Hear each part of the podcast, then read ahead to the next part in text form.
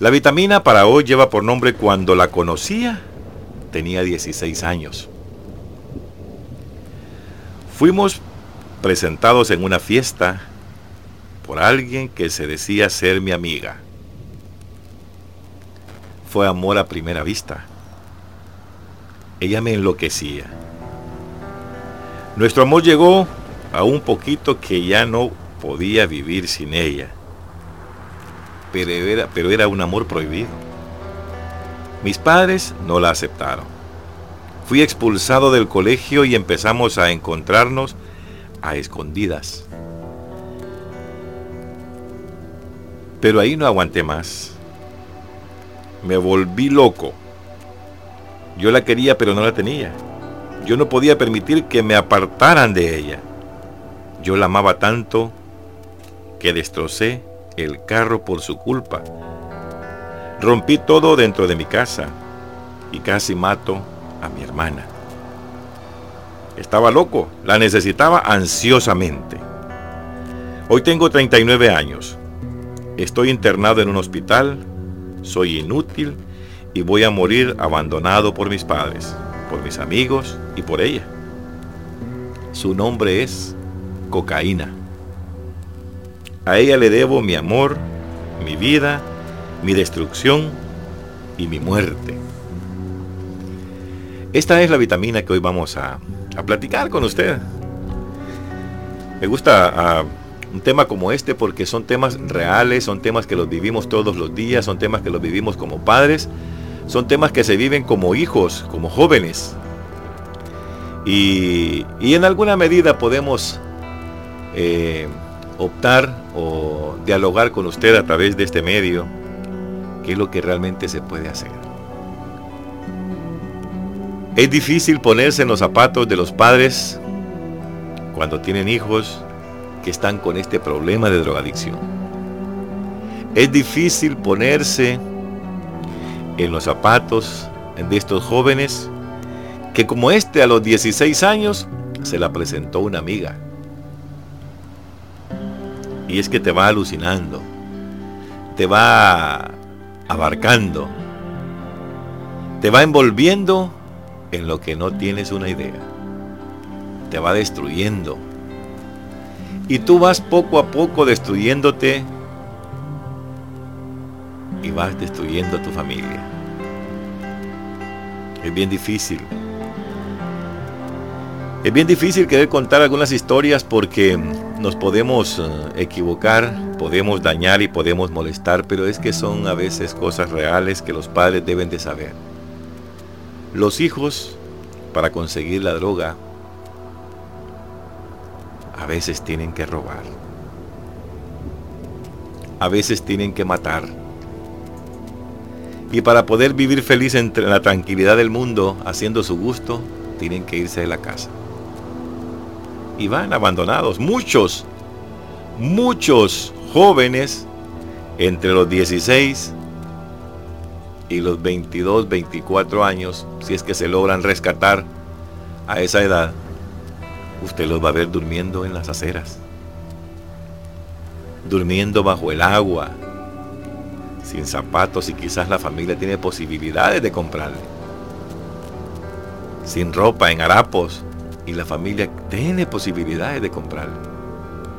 Pero es alguien que así en su mundo vive feliz. Yo he escuchado en algunas ocasiones que alguien me comenta y dice, es que esa pipera que anda en, esa, en la calle, a ella se le imagina que es una Shakira, que es la mujer más sexy de Santa Rosa de Lima. Ese es el mundo de ellos. Y quizás tiene un mes de no bañarse. Gente que se ha logrado rescatar de esto con tantas enfermedades y mucho más las enfermedades venéreas que estas mujeres y estos hombres adolecen. Todo a consecuencia de haberles presentado a una temprana edad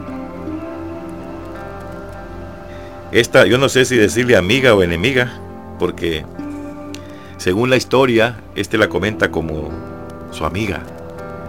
La comenta con quien no podía dejar de vivir y después la comenta con que quería matar a la hermana. destruyó todo en su casa. Entonces, con lo que va caminando el tiempo, que se va haciendo adicto a, esta droga, la necesita. La necesita todos los días. Hay gente que han mandado a, a Costa Rica, a México, a los Estados Unidos, aquí mismo en El Salvador, a desintoxicarse. Pero tanta será la fuerza, tanta será la situación esta, de que recaen otra vez. Y es que vemos en el mundo gente quizás un tanto más adulta de que cometemos estos errores. Y qué lástima, pues, ¿verdad? Que a veces por hacer un poco más de plata, le dañamos la vida a tanto joven. Y es que hoy ya no solamente los jóvenes están metidos en esto, también nosotros los viejos. Que alucine tendrán los viejos, lo ignoro. Lo ignoro en realidad porque hay quienes ya dicen, vaya, ya viejo le agarró este, el ser pipero, o el fumar una droga, o el ingerir cualquier cosa, inyectarse.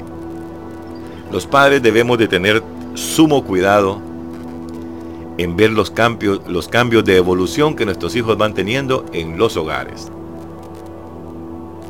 Con quiénes anda reunido, quiénes son sus amigos, a qué hora sale, dónde va, con quién va, para qué va a salir. Y es que ahí es donde tenemos que tener cuidado. Usted debe de enderezar el árbol desde pequeño. Si pequeño no lo enderezó, hermano, mañana no diga Malaya, porque Malaya, Malaya va lejos. Y ahí es donde los padres debemos hablar tanto con nuestros hijos, acercarnos a nuestros hijos, explicarle a nuestros hijos cada una de las cosas que puede venir a suceder el día de mañana. Porque si no se lo explica a usted, en la calle encuentran muchos papás. Y el amigo papá que encuentra en la calle, ese le explica mejor que usted. ¿Por qué se lo mete donde usted no quería que su hijo entrara? Ese se lo llevó con mucha más facilidad. Y la primera vez se la regaló. Porque ese es lo, lo doloroso de esto. La primera vez se la regaló. La segunda vez pusieron mitad y mitad. O mitad y mitad. La tercera le dice, comprala si querés comprala. ¿Crees que soy tu tata para mantenerte? Y comenzó usted a pedir perdió la vergüenza. Perdió la vergüenza. Cuando un joven comienza a perder la vergüenza, se hundió en el vicio. ¿Cuántos padres sufren en realidad? Sufren totalmente ver a sus hijos en la calle pidiendo un 5 cuando en la casa tienen 100 dólares. ¿Cómo se siente un padre ver a su hijo con la ropa sucia, sin bañarse, sin peinarse, sin lavarse la cara? Y en la casa tiene agua, jabón, ropa, dinero, distracción, lo que quiera. ¿Y cuánto le ofrecemos los padres a nuestros hijos para que no entren en eso? Hasta el cielo, hasta la vida, hasta la vida. He visto padres que se han muerto con la ilusión de ver a sus hijos cambiar. Los han mandado a un lugar, los han mandado a otro lugar. Y el problema es que después los viejos también hoy están entrando en ese pequeño desarrollo. Veo en este pueblo muchos hombres y mujeres ya de edades entre los 40 y 60 años consumiendo droga, mandando a comprar droga con los mismos jóvenes que están en la calle mandando a comprar la droga. Yo creo que es ahí donde los padres perdemos nuestra autoridad y donde nuestros hijos hacen lo que se les antoja.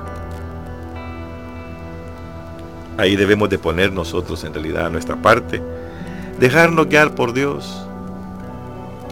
Póngale a Dios sus problemas, pero trate de orientar también a sus hijos. Trate de cambiar usted también. Porque aquí no es solamente como dice el Evangelio de hoy, ojo por ojo y diente por diente. Aquí es poner de tu parte, hombre. Trata de llamar a tu hijo, siéntalo un momento. Habla con tu hijo. Y si tú sabes que tu esposo anda en esto, llámalo y siéntale. Dile, mira, estás cometiendo un error. Si este es el ejemplo que le vas a dar a tu hijo metido en la drogadicción, vas perdido. Aquí en Santa Rosa de Lima hemos visto que anda padre e hijo metido en esto. Es que da tanta lástima, de verdad. Gente muy conocida metido en la drogadicción. Gente con tantas posibilidades de rescatarse anda metida en la droga. Aquí ojalá y no les vaya a suceder todavía porque me imagino que todavía no han llegado a esto o ya pasaron esta etapa porque hay quienes pasan esta etapa y después se quedan bastante pasivos. Primero ya no tienen a quién destruir. Ya, ya se destruyeron ellos. Destruyeron a sus padres destruyeron sus hogares, destruyeron la sociedad, destruyeron todo. Su autoestima anda totalmente baja. Y cuando lo encuentran a uno y le dicen, ayúdame hombre, regálame una peseta, regálame un dólar, ya cambié, ya no quiero estar en el vicio. Ellos no quieren estar ahí. Pero están tan adictos a la droga que con poquitito caen. Hay quienes se logran sostener. Se logra mantener 15 días, una semana, un mes y vuelven a caer. Qué tristeza da, de verdad, ver a una familia destruida de esa forma. Hombres que han perdido sus hogares. Y no uno, varios. Mujeres que han dejado todo. Aquí eh, mi esposa platicaba con una de las de las que a nosotros le llamamos piperos en el pueblo. Solo pónganse a pensar. Su mamá se la llevó para los Estados Unidos. Allá quizás alguien, a una amiga o un amigo le presentó esta, esta amiga que se llama cocaína. Allá comenzó a conocerla.